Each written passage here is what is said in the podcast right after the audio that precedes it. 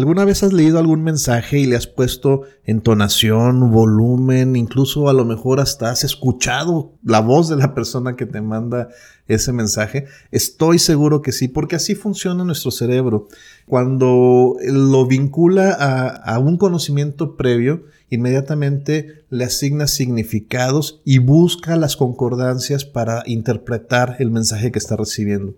Por eso, escoger el canal correcto para enviar un mensaje es importante, porque también esto tiene que ver en el éxito de que lo que decimos llegue con ese sentido y llegue con esa intención a la persona que lo recibe. Vamos a hablar de esto porque el canal también cuenta.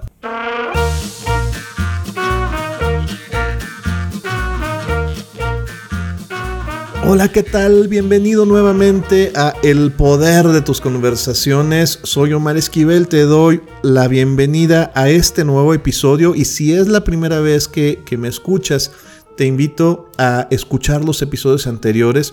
Vamos armando esta cadena de ideas sobre cómo comunicarte efectivamente para generar vínculos con las demás personas que te ayuden a cumplir tus metas, las de tu equipo, las de la comunidad, de tu familia, que puedas a través del poder de tus palabras generar acciones que te lleven al éxito. Hoy vamos a hablar sobre los diferentes canales de comunicación que usamos para transmitir nuestras ideas. Un tema muy importante. A veces tenemos el mensaje correcto, el mensaje poderoso, pero se pierde a través del canal que usamos, como si metiéramos esta gran idea en un embudo y de repente se va haciendo chiquita, chiquita y se va desvaneciendo porque no usamos los canales adecuados o abusamos de ellos. Así que vamos a plantear varias ideas. La tecnología actualmente nos da muchísimas herramientas y formas para comunicarnos. Quizá caemos en la trampa de que por ser lo más novedoso o lo más usual es la herramienta que nos va a servir, pero hay varias cosas que considerar para tomar la decisión correcta. Vamos partiendo de cuatro factores que nos van a ayudar a definir cuál es el canal más adecuado para enviar un mensaje. El primer factor es ¿a quién le mando esta información? Esta persona, ¿cómo lo va a recibir? Eh, ¿Qué capacidades tiene para hacer la interpretación y para que el mensaje eh, lo, reciba de la manera más efectiva posible? Eh, tiene que ver con sus capacidades, pero también con el tipo de relación que yo tengo con, esta persona. Si, si, tenemos una gran cercanía, va a haber algunos canales que sean eh, mejores. Si es una persona que es la primera vez que lo contacto, pues evidentemente puede que sea una buena idea iniciar con otra estrategia.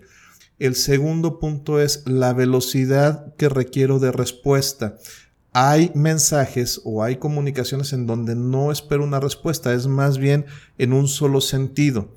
Entonces yo quiero transmitir, quiero eh, enviar una información. Aún así, hay veces que es importantísimo que yo reciba una retroalimentación o una confirmación de que se recibió. Eh, o hay mensajes que requieren una acción inmediata, ¿sí? que no pueden esperar, que requieren velocidad en la ejecución. El tercer punto sería qué tipo de conversación quiero tener. Es una conversación que busca fortalecer una relación, que busca resolver un problema, o es una conversación que simplemente es de mera transacción de información. Y finalmente cuál es el objetivo de esta eh, comunicación, de esta conversación alinearlo con la intención que hablábamos en el episodio 2. Esto eh, lo vamos a seguir repitiendo porque la intención le otorga esa fuerza. ¿Cuál es el propósito que tienes? Evidentemente te va a definir qué tipo de eh, canal usas para que sea efectivo. Eh, resumiendo brevemente, ¿a quién va dirigido? Qué velocidad de respuesta requieres, qué tipo de conversación vas a tener y cuál es el objetivo o la intención.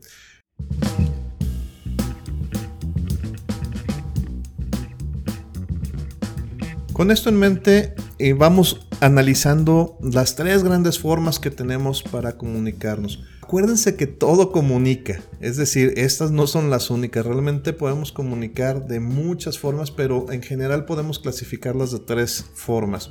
Primero, toda esa comunicación que tiene que ver con el uso de la voz, la comunicación verbal, cuando solo la voz está de por medio. Hay formas que desafortunadamente se van perdiendo, pero que nos ayudan a tener una comunicación muy directa.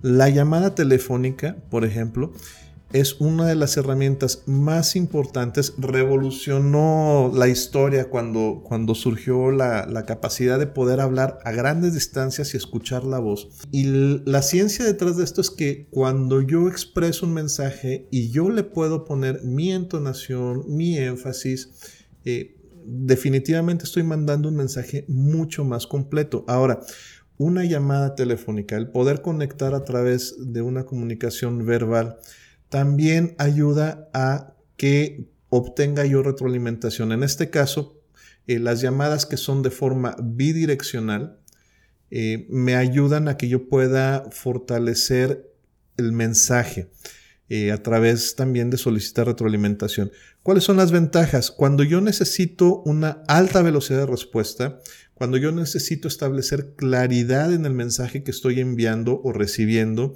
si requiere una retroalimentación inmediata, una confirmación de que el mensaje se recibió, o bien cuando quiero generar una relación. ¿Por qué? Porque esta combinación de tonos, de poder ser más expresivo a través de nuestra comunicación, ayuda a fortalecer la relación. Muchas veces hay cosas que se resolverían muy rápido y de mejor manera con una llamada de 5 segundos que esos correos larguísimos que nos tardamos 5 o 10 minutos en, hacer y que no tienen ese impacto. Yo tengo mucho esta conversación con, con mis equipos de trabajo, con la gente que me reporta. Cuando algo urge, cuando algo es importante, hagan llamadas telefónicas. Desafortunadamente, abusamos ahora de los mensajes y de los correos, que vamos a hablar de ellos, pero una llamada resuelve cosas muy rápido y además lo hace de una manera muy efectiva.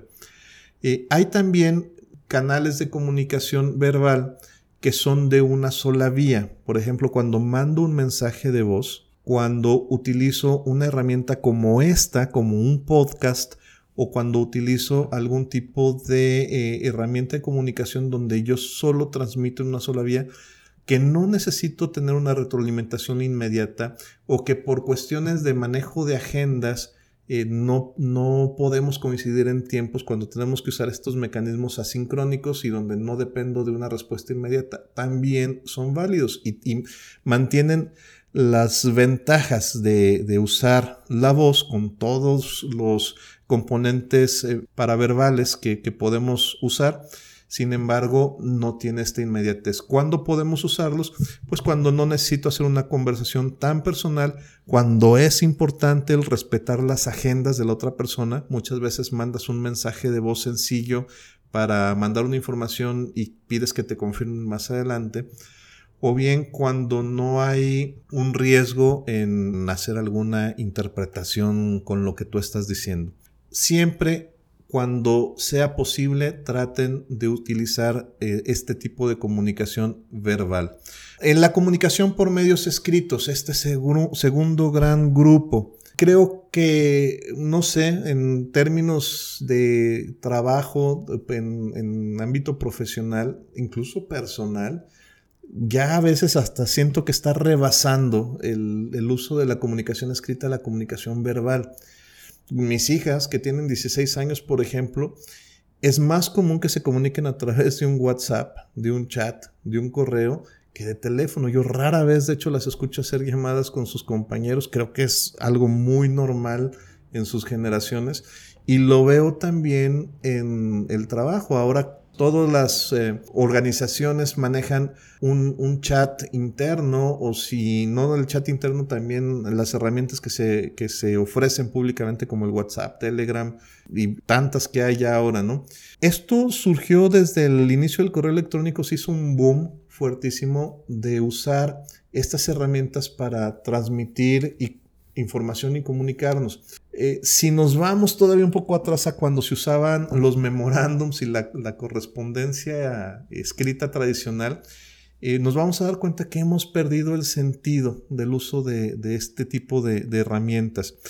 Cuando se manda un mensaje por escrito, lo principal que buscas es dejar evidencia y la otra es que establezcas lineamientos, reglamentos, cosas que tengas que recurrir de vuelta a revisarlos o bien cuando es información que requiere tiempo para, analizar.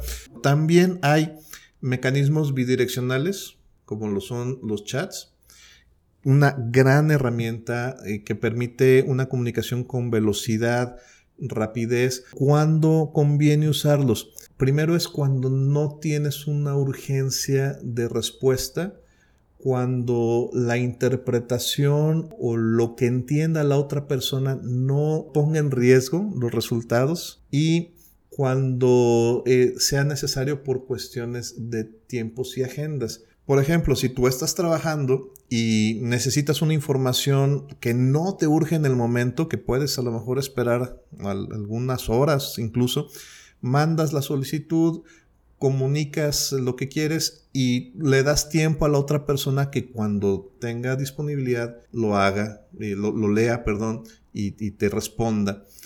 Ojo, fíjense, eh, a veces caemos en la trampa de pensar que porque mandé un mensaje la otra persona está obligada en leerlo. No es así. No tengo, una de las desventajas de estas herramientas es que genera estos vacíos de entendimiento. Tú mandas un mensaje pero la otra persona puede abrirlo, puede verlo, pero no significa que esté recibiendo el mensaje. Las famosas dos palomitas del WhatsApp o las palomitas azules, eso no te garantiza que la otra persona lo haya captado, lo haya realmente recibido. Puede ser, a mí me pasa mucho que estás eh, viendo tus mensajes de WhatsApp, abres algo, ves que alguien te mandó, un mensaje, pero no lo puedes leer en ese momento porque vas manejando, porque a lo mejor estás ocupado en alguna tarea, estás haciendo cualquier otra cosa y después se te olvida regresar al mensaje. Sí, hay parte de, esa etiqueta de comunicación, lo entiendo, pero siempre la responsabilidad de que un mensaje llegue y llegue bien es del que lo envía. Entonces, si usas una herramienta de chat o de este tipo para tratar de comunicar algo importante, tú tienes que asegurarte de que haya una validación, de que haya una eh, confirmación de que se recibió. Mejor aún, si realmente es algo importante, no uses esta herramienta. Acuérdate que del otro lado, la persona que esté leyendo, igual como le haces tú, lo va a leer con entonación, le va a dar interpretación, le va a dar un sentido que quizá no es el que tú quieres. Y esto de verdad genera una cantidad de problemas porque no usamos el canal correcto. Sí es útil cuando por cuestiones de tiempo, de eficiencia, de agenda, no necesitas esta interacción inmediata, cuando no necesites hacerlo de manera tan personal y sobre todo eh, que no haya algún riesgo en la interpretación. El correo electrónico. El correo electrónico hay que considerarlo como si fuera una vía unidireccional. Yo sé que a veces se hacen unas novelas inmensas y antes todavía era peor. Sin embargo, el correo electrónico no está diseñado para que funcione de manera bidireccional. Eh, de entrada, es la misma limitación de que no tenemos certeza de que la persona que lo reciba lo lea completamente, que lo lea con la intención que yo tuve. Entonces, los correos electrónicos, para empezar, hay que hacerlos breves, concisos, directamente lo que quiero expresar. Acuérdense de cuál es el propósito. Segundo, correo electrónico cuando yo quiera dejar evidencias claras, ¿sí? Por ejemplo, los acuerdos después de una reunión, cuando yo quiera dejar algún reglamento, algún procedimiento, instrucciones que deban de seguirse paso a paso, eh, cuando tengan cuando tengamos que hablar de normativas o bien cuando yo quiera compartir una información extensa que le quiera permitir a la persona analizarlo, revisarlo, comparar y que su respuesta sea más adecuada. Siempre aquí también tiene que ver el, que tú eres responsable de que la información llegue de manera correcta, por lo tanto, tu responsabilidad es pedir retroalimentación, es decir, confirma que recibiste el correo, eh, me gustaría que discutiéramos esto, establece alguna fecha.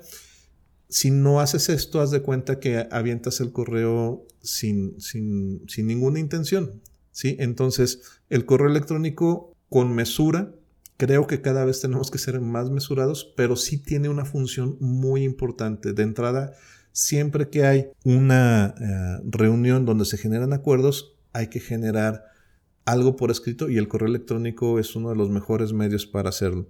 Medios escritos más todavía hay, por ejemplo, todo lo que se trabaja en la nube, archivos compartidos, eh, agendas compartidas, pero igual es eh, un poco englobarlo dentro de, los, dentro de las mismas eh, reglas. Ojo, una regla general para la comunicación escrita es que nunca mandes por escrito un mensaje que hayas hecho en medio de una situación emocional alterada. Cualquiera, ya sea de gran enojo, de gran tristeza o de gran alegría, y muchas veces cometemos este error todos. Entonces, si estás muy molesto, eh, vas, a, vas a imprimir en tus palabras una situación que no necesariamente está alineada con tu intención. Es más bien la voz de tu emoción. Y no siempre eso es, es puro ni te va a llevar al propósito que buscas. Cuando estás enojado, pero también cuando estás muy contento. Y recuerda que las palabras eh, escritas pues te dejan una evidencia. Entonces, cuando tengas este, este malestar o esta situación emocional alterada, escríbelo. No te, no te digo que no lo hagas, escríbelo, pero no lo mandes, no lo, no lo envíes. Déjalo que se enfríe y vuélvelo a leer. Si todavía te sientes con estado alterado, vuélvelo a leer hasta el día siguiente y depura.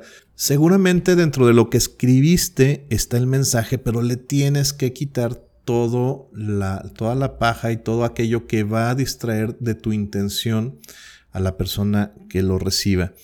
Eh, entonces, eh, regla general, todo lo que quede por escrito, siempre frío, siempre sin estados emocionales alterados, y esto te va a ayudar a que la comunicación sea más efectiva. Y el tercer grupo o el tercer, la tercera forma de comunicarnos es la que yo digo, la forma, la comunicación reina, ¿no? La comunicación personal, cuando nos ponemos frente a frente a, a conversar, a, hacer un intercambio totalmente bidireccional. Una de las grandes ventajas que tiene este tipo de comunicación es que puedo reforzar lo que estoy hablando con mi comunicación no verbal y no solo eso, también establece un vínculo muy cercano. También ahí está eh, la, proxemia, incluso el contacto cuando, cuando es posible eh, hacer un saludo de mano, cuando hay necesidad de, de generar estos vínculos fuertes. La comunicación presencial, eh, personal, frente a frente, es importantísimo cuando hay que comunicar estrategias, cuando hay que comunicar planes, cuando requerimos participación, involucramiento, presencia de la gente cuando estamos comunicando, esta es la alternativa y siempre hay que buscarla. Cuando digo presencia, no es nada más que estén ahí, sino asegurar que haya esa conexión, que la gente realmente esté con todos sus sentidos recibiendo la información y que aparte tú tengas la oportunidad de validar ahí mismo que el entendimiento está siendo claro. Una alternativa a la comunicación presencial es la telepresencia. Perfecto. Y, ahora, sobre todo esto en, este mundo globalizado, nos da muchísimas alternativas eh, para podernos comunicarnos al otro lado del mundo. La gran ventaja de la telepresencia, las videoconferencias, es que en gran medida cumple la misma función de estar ahí, físicamente. También va eh, la voz acompañada de la comunicación no verbal, los gestos, muchos elementos. Nunca se va a comparar con, estar físicamente, sin embargo es muy cercano. Lo que te sugiero es que cuando tengas estas eh, videollamadas, estas eh, comunicaciones de telepresencia, trata de hacerlo lo más cercano a si estuvieras presente físicamente. ¿A, qué me refiero? Eh, tu cámara, la iluminación, tu escenario, pareciera cosa simple, pero no es lo mismo que te comuniques con un, con un closet detrás de ti, ¿sí? o con una pared blanca, a que te comuniques con un ambiente que lo haga cálido, que invite a la persona a estar viéndote eh, y no nada más eh, escuchando, aunque no saques todo el provecho de lo, que, de lo que te ofrece la telepresencia. Tratar de hacerlo lo más cercano a esa vivencia. Eh, si es posible, y siempre lo haremos, ¿no? Hay, hay gente que, o habrá, habrá ocasiones en donde tengamos que viajar hasta el otro lado del mundo por el tipo de relación o la importancia que le demos a, a alguna conversación. Siempre hay que preferir estar físicamente que la telepresencia, sin embargo, es una gran alternativa. Ojo, el tener la herramienta no significa que la tengas que usar y, vamos partiendo de este, de las videollamadas. Ahora eh, se nos hace muy fácil tratar de hacer videollamadas para todo. Hay un tema ahí con la privacidad que también es importante. No, todo, no, toda la gente le es agradable que estés eh, entrando a sus casas o a su oficina o que lo estés viendo. No, no toda la gente lo recibe igual. Aquí es donde tienes que poner atención de nuevo los cuatro factores, ¿no? A quién va dirigida tu comunicación. Hay cosas que se resuelven con una llamada simple, no necesitas videollamada. Hay cosas que se resuelven con un chat, por ejemplo, algo que sea una respuesta de sí, no, que no sea urgente. Entonces también es importante no abusar, aunque sea la más efectiva, aunque sea la más adecuada, no abuses. Incluso de la comunicación presencial no es necesaria siempre. Hay que respetar agendas, hay que también dar espacio a que las eh, personas a las que les mandamos el mensaje decidan, decidan cuándo, cómo y dónde responder. Esto tú tienes que ir armando las diferentes eh, variables. Recuerda cuáles son los factores que debes de considerar y de acuerdo a tu intención, cuál herramienta te va a ayudar a alcanzar el objetivo que buscas.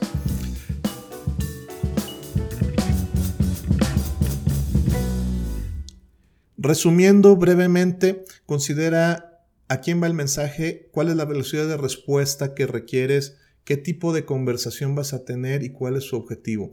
Con esto en mente, tú decides a través de una comunicación verbal, a través de una comunicación escrita o a través de una comunicación presencial. ¿Cuál de estas eh, herramientas que tienes a la mano te va a ayudar a cumplir tu intención y tu objetivo? Todo esto es parte del diseño que debes de hacer de tu conversación para lograr un propósito.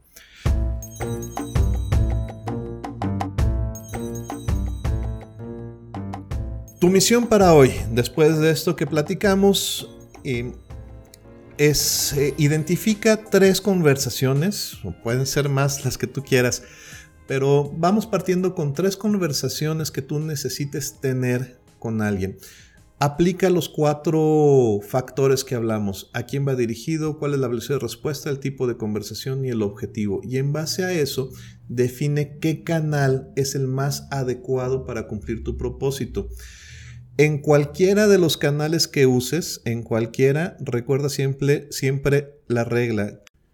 Lo bueno, si breve, doblemente bueno. Así que no importa el medio de comunicación que utilices, trata de hacerlo conciso, directo, claro y muy importante, verifica el cumplimiento del propósito de lo que estás comunicando.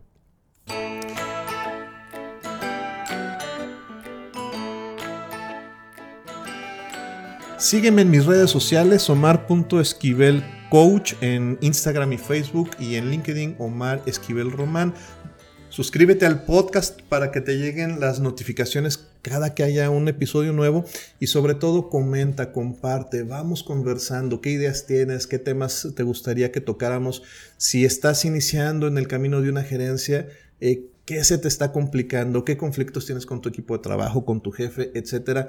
Podemos enriquecer muchísimo esta herramienta y compartir eh, para que todos aprendamos y que nos desarrollemos cada vez mejor a través del poder de nuestras conversaciones. Muchas gracias por acompañarme, te espero en el próximo episodio. La calidad de tu vida y de tus relaciones dependen de la calidad de tus conversaciones. Todo lo que hacemos, nuestros pensamientos, ideas, nuestros hábitos surgen a partir de las palabras. y hoy has descubierto cómo usarlas a tu favor. Soy Omar Esquivel y te espero en la próxima emisión para continuar con este aprendizaje, pero por lo pronto no tienes excusa para empezar a transformar tu mundo hoy. Recuerda que tienes el poder, el poder de tus conversaciones. Hasta la próxima.